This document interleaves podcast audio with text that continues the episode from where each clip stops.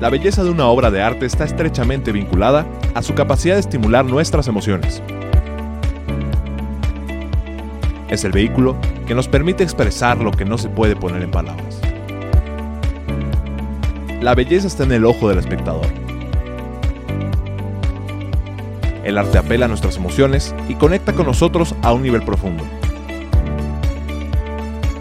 89.9 FM, XHITC, Radio Tecnológico de Celaya, presenta Inquietas por el arte. Inquietas por el arte. Un podcast donde te damos a conocer diferentes puntos de vista relacionados con artistas internacionales y sus obras de arte en su contexto cultural y social. Además conocerás la historia de las más importantes manifestaciones artísticas de cada momento. Entenderás cómo ha expresado la humanidad sus anhelos y cómo han materializado los más complejos y abstractos conceptos conducido por Claudia Rodríguez, Mónica Zagaón y Jessica Báez. Esto es Inquietas por el arte, inquietas por el arte, inquietas por el arte.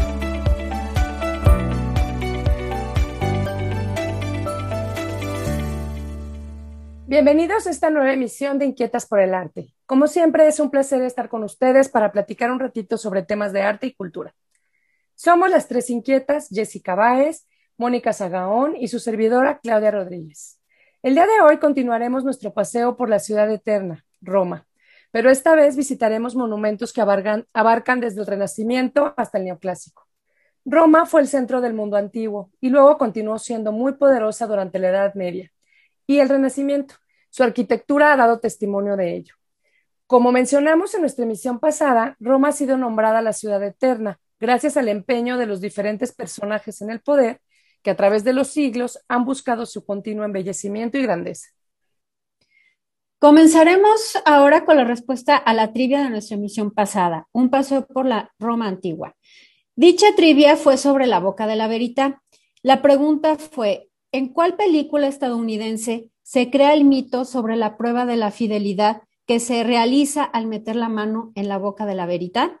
La respuesta es Vacaciones en Roma.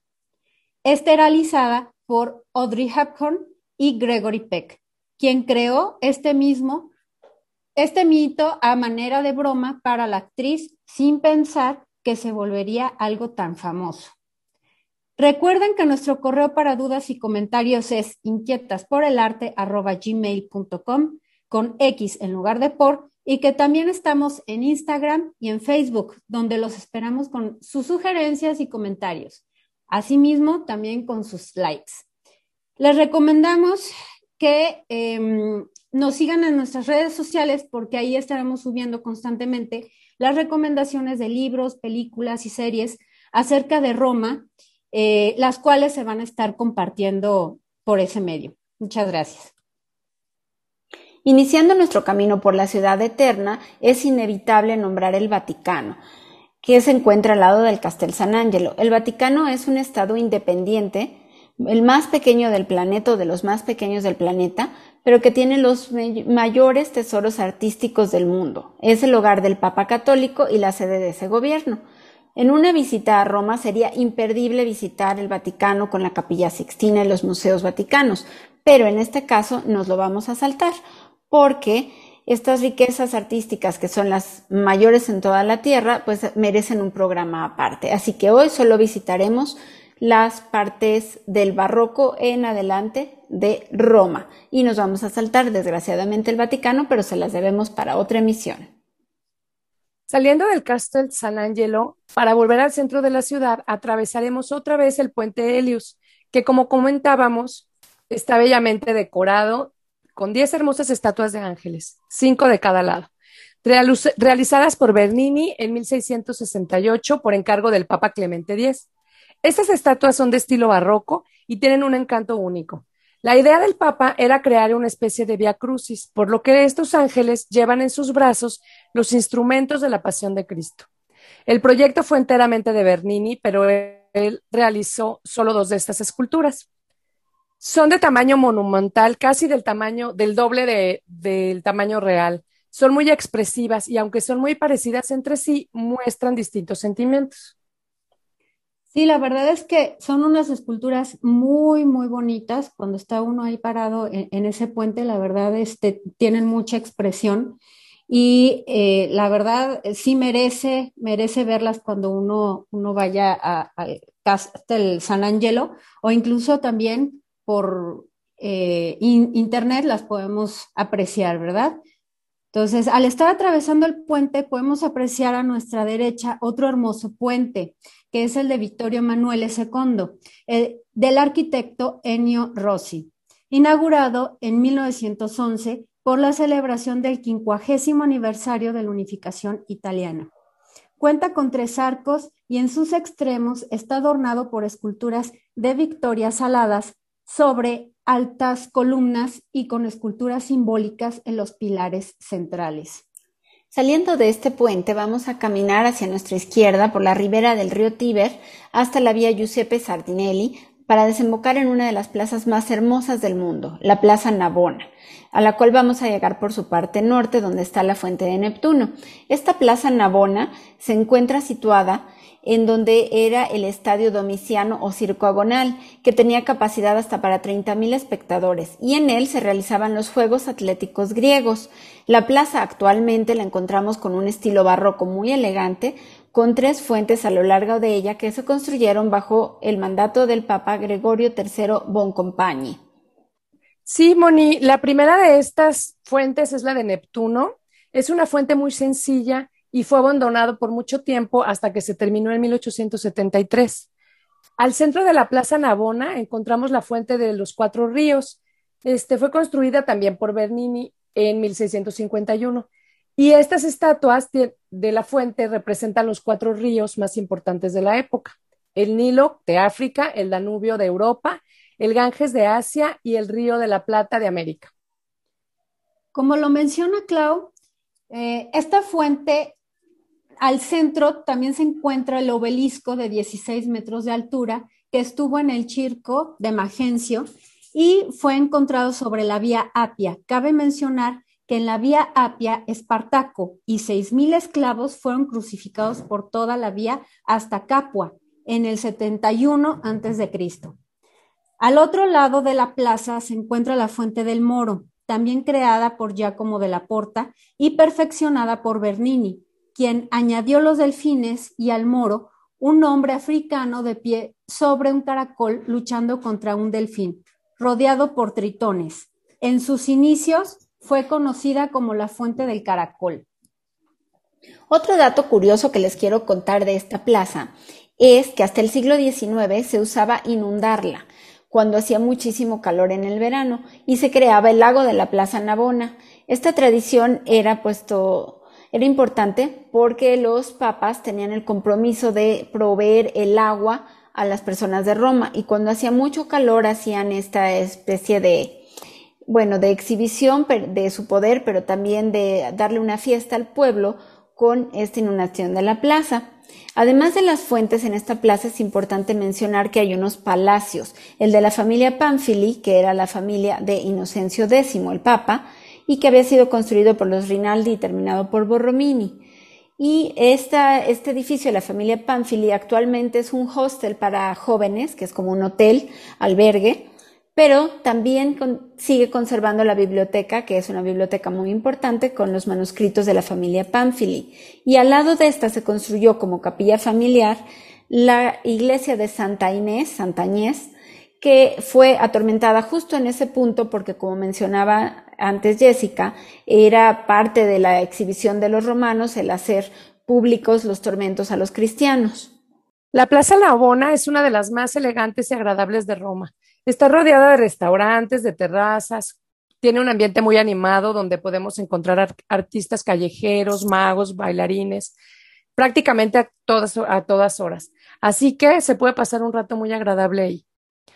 Otro, lado, otro dato curioso de esta fuente es que cada uno de los lados de, las fuentes, de los cuatro ríos, tienen animales y plantas relacionadas con los ríos y continentes que representan. Por ejemplo, el ángel, el Ganges, perdón, lleva un remo por la navegabilidad del río.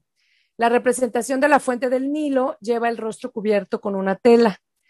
El del Danubio, como es el más cercano a Roma, su cabeza toca el escudo personal del Papa Inocencio X. Y el Río de la Plata se asienta sobre una pila de monedas, porque representaba las, las riquezas del continente americano. Antes de salir, digamos, al extremo sur de la misma, de la misma plaza, ¿no se les apetece ir por un café expreso o un delicioso helado? Yo mejor un helado. Un, gelato de los famosos de, de Italia que por el calor, no sé si por el calor o por la forma en la que están, están este, hechos, pero se derriten rapidísimo. Así que o, o te lo comes, te lo tomas rápido o te lo tomas, porque si no, se te deshace. Así es.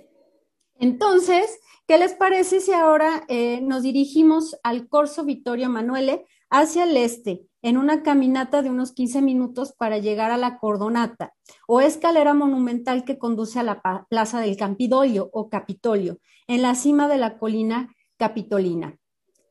Mm, esta plaza eh, fue la primera en diseñarse en Roma, fue una plaza moderna para aquel entonces, nada menos eh, que fue por el mismísimo Miguel Ángel Bonarroti, a él se le comisionó eh, esta, la elaboración de esta plaza, quien la orientó hacia el Vaticano, reconociendo a la Iglesia como una máxima autoridad de Roma. Sin embargo, la sede del Ayuntamiento de Roma hasta el día de hoy, y no en pocas ocasiones, hubo fuertes enfrentamientos entre ambos poderes. Actualmente encontramos los tres palacios que delimitan el Palacio de la Plaza con gran armonía es la única pieza renacentista que rodea en Roma, que queda en Roma, perdón. Sigue siendo como la antigua clásica del kilómetro cero de las carreteras romanas. Se accede a ella por la cordonata, también diseñada por Miguel Ángel. Entre los diferentes edificios y monumentos que podemos encontrar ahí, mm, se encuentra la reproducción a pequeña escasa del original que está en los museos capitolinos, también ubicados aquí. Los museos capitolinos es un museo más, es el museo más antiguo del mundo, construido en el año 1471. Este museo también se encuentra en esta plaza. Mm, y curiosamente también está la escultura de la loba capitolina, que es el símbolo de la Roma por excelencia. Y al lado de esta plaza del Campidoglio vamos a encontrar otra plaza que se llama la Plaza Venecia, que actualmente es un nudo vial terrible, pero bueno, fue otra plaza importante en el Renacimiento. Y ahora, dentro de esa plaza, bueno, en la parte alta se construyó el monumento a Vittorio Emanuel I. Esta mm, monumental obra blanca es impresionante por su tamaño y tiene un montón de motes y de nombres burlones porque en general a los italianos no les gusta. Le llaman la máquina de escribir, el pastel de bodas. Se trata de un altar a la patria y se construyó para conmemorar los 50 años de la unificación italiana por Giuseppe Sacconi, en un estilo neoclásico que buscaba el resurgimiento de la Italia antigua, de la Italia clásica. Su primera piedra se colocó desde 1885, pero se terminó hasta 1935, ya bajo el gobierno fascista de Mussolini, que pues aprovechó, como ya sabemos que a veces sucede en la historia, para eh, pues eh, hacer eventos de inauguración en los cuales él hacía proselitismo de su política fascista. En mi opinión personal, es una obra que no tiene tanto mérito artístico, ni siquiera me parece hermosa, pero sí es impresionante, no puedes dejar de notarla. Y justo a un lado de este monumento de Vittorio Emanuele II, encontramos mm, un pequeño mirador que tiene un elevador este, por un ladito, y ahí se pueden tomar fotografías hermosísimas, increíbles de los foros romanos. Entonces, sí, sí se les recomienda, la verdad. Este, e, este mirador eh, es difícil de acceder a él, mucha gente no lo conoce, pero si se dan la oportunidad, búsquenlo. Ah, es un buen tip, y yo ese no lo conozco. bueno, y también a un lado de este lugar del mirador encontramos también eh, una pequeña escalinata, bueno, ni tan pequeña, ¿verdad? De 124 escalones, pero sí es este, un poco reducida, mm, realizadas en mármol, que nos conducen a una pequeña iglesia de estilo románico, que por su fachada no parece nada extraordinaria, pero que en su interior encontramos una verdadera joya arquitectónica. Mm, ¿Por qué? Porque tiene dos estilos, románico y gótico. Es la Basílica de Santa María de Aracui, donde se encuentran reliquias que pertenecieron a Santa Elena, la madre de Constantino el Grande, así como tumbas realizadas por Donatello y Miguel Ángel. Como dato curioso, la escalinata fue comisionada mmm, como sacrificio para la Virgen y como petición por el término de la peste negra en 1348, hablando de pandemias, ¿verdad?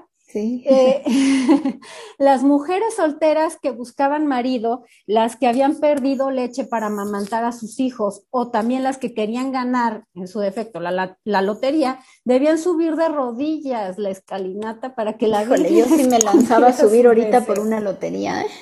Así, ¿verdad? Sí, ya lo otro ya pasé por ahí, pero la lotería sí, sí, sí me no, no interesaría. caería mal, no caería mal. No, y si ya de por sí está difícil subirla caminando, yo no me imagino subirla de rodillas. Ay, Pero Sí, vale la pena, no, si se te hace sacrificio. la lotería, venga. Oigan, pero lo bueno es que es de mármol, así que Por lo menos está lisita. Pulida. Pulidita. Pulidita. Ok, bueno. Oigan, pues si continuamos nuestro camino hacia el este por la vía de los foros imperiales, muy cerca del Coliseo, llegamos a la Basílica de San Pedro en, Vi- en Vincoli, la cual es muy importante porque fue realizada para albergar las cadenas de San Pedro en el año 440. Estas cadenas no han cambiado de lugar, ahí permanecen. En su interior se encuentra la tumba del Papa Julio II. Y adivinen de quién, quién la construyó. Es, es muy importante esta tumba porque fue realizada por Miguel Ángel, nada más y nada menos. Originalmente esta tumba debía de ser una serie de aproximadamente cual- 40 esculturas, pero pues el papa encargado del proyecto le fue reduciendo poco a poco el presupuesto al, al a Miguel Ángel y pues terminó siendo una tumba con un muro muy sencillo, con menos de la tercera parte de las esculturas que había proyectado Miguel Ángel. Sin embargo, la figura de Moisés representa el espíritu de esta obra. Se trata de una escultura diseñada para verse desde abajo, aunque esta no es su ubicación actual, pero es muy impresionante la, la escultura. Sí, para mí es una de mis esculturas favoritas, realmente. Entonces, si me permiten, les voy a platicar. Es un Moisés enorme que aparece sentado con las tablas de la ley bajo el brazo, pero está representando el momento bíblico en el cual él se dio cuenta que los israelíes, cuando él subió por las tablas de la ley y estaba hablando con Dios, mientras hicieron un becerro de oro y lo empezaron a adorar. Entonces, cuando él baja y encuentra esta adoración, está decepcionado, está enojado, está frustrado. Y eso aparece muy claramente en las expresiones y en el lenguaje corporal, podríamos decir, de esta estatua monumental. Esta estatua aparece con un Moisés bastante joven, pero con una barba muy tupida, con la cabeza girada en una expresión de ira que se aprecia en la poderosa constitución de toda la estatua y en la mirada. El cuerpo y las ropas provocan cierta tensión psíquica. Además, este Miguel Ángel, que refleja la cólera de Moisés, está reflejando también su cólera ante el Papa que le ha frenado de hacer una obra monumental, cambiándolo por pedacitos de obra, ¿no? Esculturas sueltas. Encontramos también algunos de los esclavos que deberían de ir en esta escultura en los museos vaticanos, por ejemplo. Entonces, Miguel Ángel estaba también muy enojado y refleja ese enojo en la manera en que realiza a este Moisés. Este Moisés que está tan tenso con la idolatría, tiene cuatro elementos platónicos. Representa la tierra en la pierna con la forma de la ropa que la cubre, haciendo una especie de cueva con los pliegues. El aire cuando respira se puede percibir en las aletas de la nariz de la estatua, que se expanden. El agua está representada por la barba, que parece una cascada, y el fuego en los cuernos, que esto es muy interesante. Miguel Ángel aparece representado con una especie de cuernos porque en la Edad Media y el Renacimiento todavía se hacía esta representación de Moisés como se le describía en el Éxodo de la Biblia. La sangre fluye de manera contenida, parece a punto de estallar, a punto de reventar.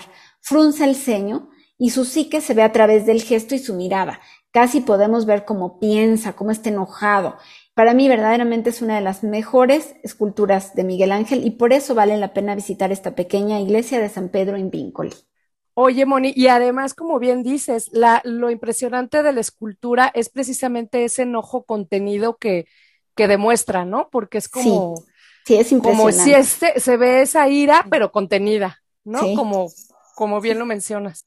Y también es muy interesante lo que mencionas de los cuernos, ¿no? Porque a simple vista, pues dices, ¿cómo está Moisés con unos cuernos en una iglesia? O sea, eh, los cuernos normalmente uno los relaciona con el demonio, ¿no? Entonces, siempre es tan importante conocer el contexto de la obra, de, la historia, del momento en el que se, se realizó la obra, ¿no? El momento histórico es fundamental. Así es. Bueno, pues fíjense que hablando precisamente de, iglesias, eh, no me van a creer cuántas iglesias eh, tiene, tiene Roma.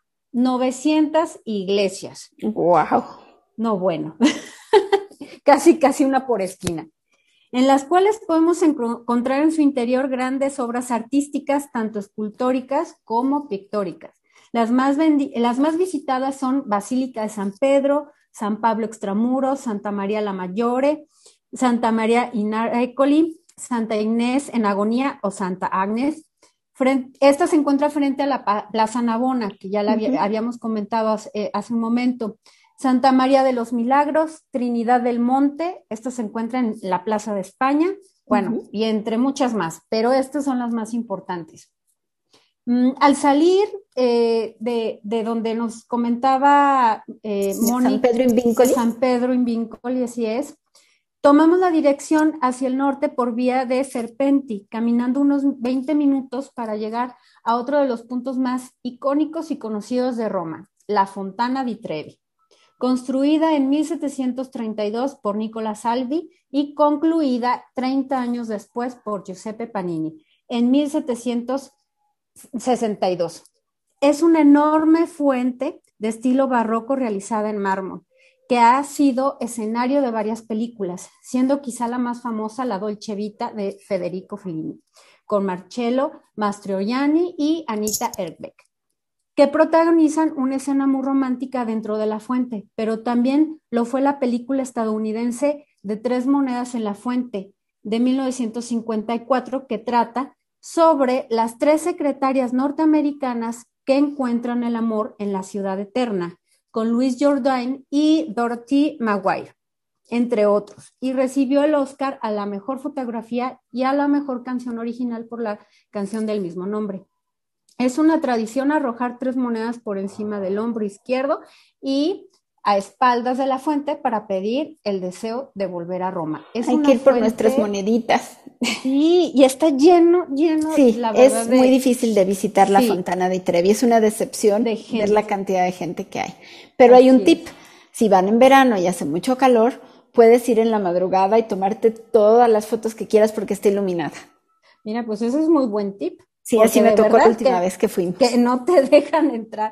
Y otra cosa, em, bueno, esto de, lo de las monedas eh, se hacía anteriormente. Ahorita parece ser que ya está muy restringido por aquello de mantener, digamos, la, la fuente intacta, ¿no? Entonces, de, de, todos modos hay quien arroja las monedas, aunque está ya últimamente prohibido. Bueno, y también es por el vandalismo, porque la gente en la madrugada iba a recoger las monedas y se prestaba que fuera un lugar como de homeless.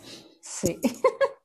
y de hecho, si, bueno, si, si se puede después de pandemia o, los que puedan viajar ya vacunados, eh, ya la fuente de Trevi acaba de ser hace tres, cuatro años, este, y ya la acaban de restaurar. Entonces la pueden ver hermosísima, súper limpia, súper blanca. Es un blanco tan hermoso que, deslumbra. Entonces, ojalá tengan la oportunidad de, verla en persona. Sí, es la fuente de Trevi, es una de las fuentes más hermosas del mundo. Y bueno, también la más conocida, por lo que siempre está lleno, como ahorita mencionaban, ¿no? Pero quería comentarles si saben la, historia de, de, esta leyenda de la antigüedad clásica, donde una, una misteriosa doncella indicó al general Agripa dónde se encontraba el manantial a las afueras de Roma y para traer el agua a la ciudad. Entonces, tras, después de esta aparición de esta mujer, construyó un acueducto en honor a la doncella, que lo llamó Aqua Virgo. Y la fuente que hoy podemos admirar es del siglo XVIII. Una característica muy interesante de la fuente de Trevi es, como mencionabas, Jessie, es que es muy grande eh, y contrasta mucho su monumentalidad con la plaza tan pequeña en donde se encuentra. Así es. Así Bueno, continuando hacia el norte, por la vía de propaganda, llegamos a nuestro último destino en este recorrido, que es la Plaza de España, una de las más conocidas de Roma, y tiene este nombre porque aquí se encontraba la embajada de España ante la Santa Sede, es decir, ante el Vaticano, desde el siglo XVII. La principal característica de esta plaza es una escalera monumental de 135 escalones, acompañada de la fuente de la barcacha, que como su nombre lo dice, se trata de una barca, realizada por Pietro Bernini, que fue el padre del famoso Gian Lorenzo Bernini. Se concluyó en 1627 y tiene grabados los emblemas de la familia Bernini, que eran soles y abejas. Aquí también, en esta plaza, se encuentra la casa donde vivió el poeta inglés Keats, el obelisco, la columna de la Inmaculada y la iglesia de la Santa Trinidad del Monte, que nos mencionaba Jessica hace un ratito. Es una plaza con un ambiente también muy alegre, internacional y bohemio. Y también es donde se pueden encontrar las tiendas más exclusivas de Roma, las de marca más importante. Se encuentran en las famosas Vía dei Condotti, Vía Fratina y Vía del Babuino, donde también hay muchos palacios del siglo XVII y XVIII que se han ocupado para hacer estas boutiques de alta moda. Pues estaría padre darnos una vuelta para irnos de, shopping. Primero con la lotería y luego ya me voy al shopping, porque es carísimo. carísimo. Primero hay que subir las escalinatas. Exacto, y luego ya me puedo ir al shopping ahí. Buena idea. Ok, caminando por esta última, se llega a la Plaza del Popolo o del Pueblo, donde está, donde está el obelisco Flaminio, de 24 metros de altura, que adornó el Circo Máximo, obelisco egipcio, dedicado a Ramsés II. Este, este obelisco se lo trajeron de, de Egipto. Y donde se encuentran también las iglesias gemelas de estilo barroco, Santa María de los Milagros y Santa María de Montesanto, o conocida también como Iglesia de los Artistas, las cuales fueron terminadas por Bernini y Carlo Fontana en 1978. Subiendo la escalinata, se llega a la terraza de Pincio, que es uno de los mejores miradores de Roma. Esta escalinata fue construida a principios del siglo XVIII para comunicar la plaza con la iglesia de la Santa Trinidad del Monte y son el punto más llamativo de la plaza. En el mundo de la moda, esta escalinata es muy famosa porque en ella se celebra el desfile de le Stelle, Mujeres bajo las estrellas, a mediados de julio vistiendo la plaza de gala. Se nos fue la de este año, ya no fuimos, ya es agosto. Desde este punto nos despedimos de Roma con una rivederci, es decir, hasta la vista, deseando que todos ustedes queden invitados a volver a Roma, al menos a la distancia, por lo que les dejamos a continuación las siguientes eh, sugerencias. Estas estarán también en nuestras redes sociales, en Facebook e Instagram, donde nos encuentran como Inquietas por el Arte. Como saben, hoy no podemos dejar de mencionar una artista mujer relacionada con, con nuestro tema de hoy. Hoy nos va a platicar Claudia sobre Sofonisba Anguissola, una pintora de, que vivió entre 1532 y 1625. Así es, chicas, pues es, una, es la pintora renacentista más importante de Italia, porque además sentó un precedente para que las mujeres fueran aceptadas como estudiantes de arte. En 1554, Sofonisba viaja a Roma, donde conoce a Miguel Ángel, y él de alguna manera la, la instruye de manera informal, ya que admiraba el talento de la joven aunque no la tuvo nada fácil, pues a pesar de que contaba con apoyo, por lo menos más que el resto de las mujeres de la época, su gran esfuerzo y coraje y su condición de mujer y clase social no le permitieron ir más allá de los límites impuestos por su sexo. No pudo estudiar anatomía humana o dibujar del natural, ya que se consideraba impropio de una señora contemplar un cuerpo desnudo. Y yo creo que hasta, la, hasta actualmente es como no tan bien visto, ¿no? Pues quizá ya ahorita no tanto, pero hace todavía algunos años sí era complicado. Así es. Pues bueno, ella se, especializó en el género del retrato, en el cual innovó logrando poses informales y un acercamiento a la figura del retratado. En 1560, la joven artista llega a la corte de Felipe II, donde trabajó como dama de Isabel de, de Valois y como pintora de la corte. trabajaba con Sánchez Coello, que influyó profundamente en su estilo. Ha dado incluso lugar a problemas de atribución de algunos retratos. En su madurez cuando es cuando alcanza reconocimiento internacional y es visitada por jóvenes artistas como Van Dyck, que estudiaron y admiraron sus retratos.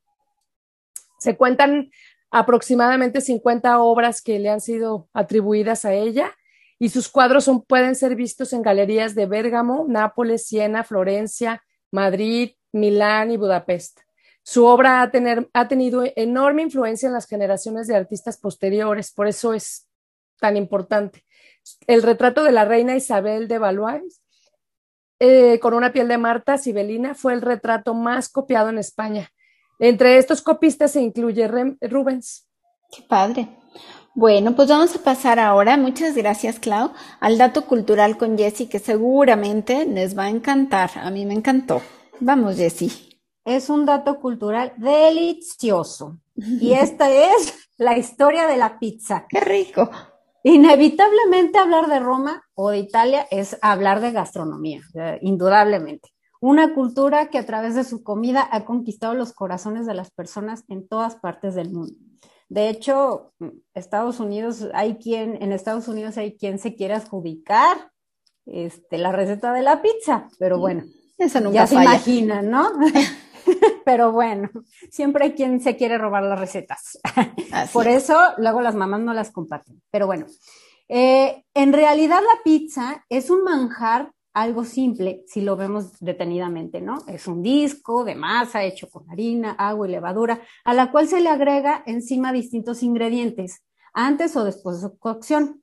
Hablando de la levadura, es un elemento fundamental para la creación de dicho platillo, el cual ya se utilizaba desde el año 3000, 3000 antes de Cristo en Cerdeña.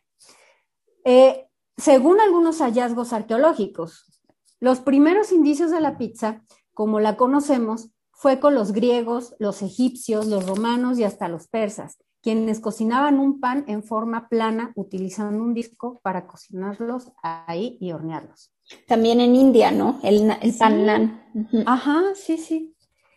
Al parecer tuvo más éxito en Nápoles desde el año 500 después de Cristo, pero no fue hasta mediados del siglo XVIII cuando se logró la magia de incorporar el tomate en forma de salsa gracias a que fue exportado el tomate de América a Europa. Existen varios tipos de pizza, como la marguerita o la nápoles. Algunas llevan papas también, papas mm. fritas o, pues, queso. y bueno, muchas llevan queso, otras no llevan queso, pero la mayoría sí aparte de su, de su receta, de, su salsa secreta, ¿no? Con aceitunas, arúgula, otros también llevan albahaca, otras llevan queso, con anchoas. Las anchoas son unos pequeños pececitos secos medio salados, que la verdad a mí me encanta. Me encanta. Muy, salados, pero ricos. Sí, y esa es la Nápoles, ¿no? A la que le ponen las anchoas. Las anchoas. Las anchoas, sí. Y como postre, pizza de Nutella y frutos, mm, frutos secos. Entonces, lo curioso es que no nada más se prepara redonda, sino también cuadrada. Existen muchos negocios pequeños en toda Italia donde ofrecen pedazos, pizza al taglio, pizza en pedazo con, eh, son pizzas para llevar sencillas, pequeñas, tú pides tus trozos y te los llevas, ¿no? Eh, de hecho, muy pocos negocios tienen, tienen lugar donde, donde podérselas comer. Y eh, también tienen, bueno, la, la, particular pizza redonda eh, en caja. Y la verdad, esos pizzas, pizzas al tallo son de muy buen precio. Así que si para su próximo viaje no olviden buscar estos negocios cuando se les abre el apetito mientras están pasando por alguna de las calles de Italia, son una rica opción para marear el hambre antes de cada comida. Y no nos olvidemos tampoco de los gelatos italianos, un cappuccino, el café expreso típico de Italia. Ellos no toman café americano, es puro café expreso. El café americano para ellos es, es una Agua de calcetín. Así es. y aparte, hace más daño el café ah, este, americano al estómago que el expreso. Te da más agruras. Y bueno, también si se les apetece algo con alcohol, también están eh, los famosos limoncello, que son unos licores de hechos a base de limón, un limón grande eh, amarillo, perdón, y un licor zambuca. Antes. Ay, perdón. Sí, Clau. Clau, ¿nos haces favor de despedir el programa? Perdón, que te interrumpa y si el tiempo apremia. Pues sí, llegamos al final de esta emisión, esperando que la hayan disfrutado mucho. Y recuerden que tenemos una cita próximamente, pues estaremos presentando temas muy interesantes en las siguientes emisiones. Hemos disfrutado mucho realizar este programa, pensado en que ustedes también les haya proporcionado un rato agradable. Y pues nos despedimos de ustedes, las tres inquietas por el arte, su servidora Claudia Rodríguez, Jessica Báez y Mónica Zagaón. Hasta la próxima. Arrivederci. Chao. Esto fue Inquietas por el arte. Inquietas por el arte. Sintonízanos en nuestra próxima emisión a través del 89.9 FM. XHITC, Radio Tecnológico de Celaya. El sonido educativo y cultural de la radio.